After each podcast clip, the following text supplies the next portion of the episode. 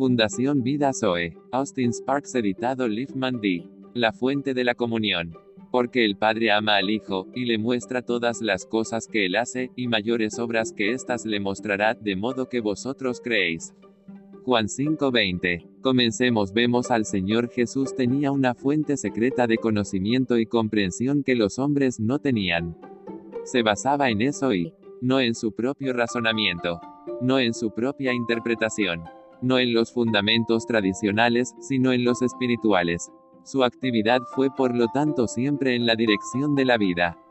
En este capítulo se ve el conflicto entre los que piensan y hablan y actúan de manera independiente, aunque de manera natural o religiosa, y a Jesús vemos a uno que no piensa o habla, actúa de sí mismo, sino en el Espíritu y por el Espíritu Santo. Siempre hay conflicto entre las dos fuentes, y los dos efectos son la vida y la muerte, la muerte y la vida. ¿Cuál es la palabra sobre la cual todo eso cuelga? Mi padre trabaja hasta ahora, y yo trabajo. ¿Cuál fue problema por los intérpretes de la ley? Tenían la ley, pero la interpretaron según su propio juicio, la interpretaron según su propia mente, la aplicaron según su propia voluntad y el resultado fue la muerte. Hablemos por ejemplo sobre el día de reposo. Sí, establecieron su propio juicio. Sueña difícil, suena extraño, pero lo hicieron de sí mismos. ¿Cómo puede un hombre juzgarlo? ¿Cómo se sabrá qué se hace? ¿Cómo tratará correctamente las escrituras con respecto a esto? Nuevamente, estos judíos llamaron a Dios su Padre, y no sabían cómo contradecían tal afirmación, ni cómo sus caminos dejaban constancia de que no tenían una fe viva en él, de modo que cuando el Señor Jesús dijo, Mi Padre aún trabaja hasta ahora, buscaron el medio para matarlo. Pero el Señor Jesús está trabajando en la vida sobre la base de una comunión secreta con el Padre por medio de la cual sabe lo que está haciendo, cómo lo está haciendo, y cuando lo está haciendo el Padre.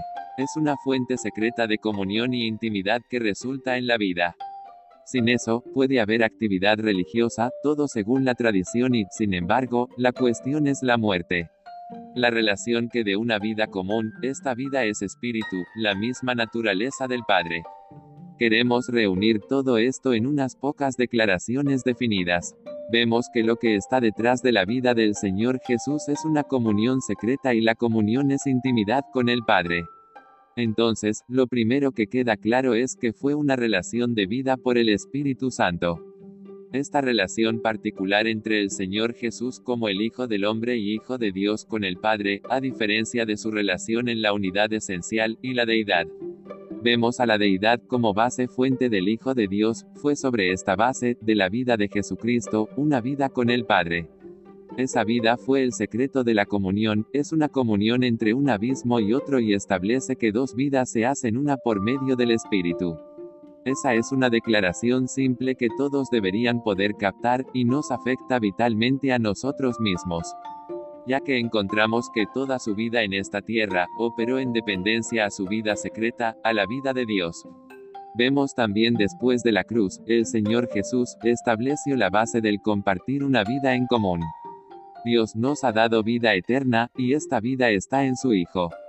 Esa es la vida que fue, es, y será en el Hijo y la tenemos a través del Espíritu Santo por la regeneración y posteriormente por el Espíritu de Jesucristo disponible para poder vivir esa vida en la carne.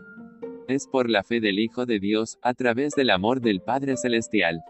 Este es el misterio de Dios con el hombre y tenemos acceso por la fe del primogénito del Padre el Cristo, el Hijo del Dios viviente.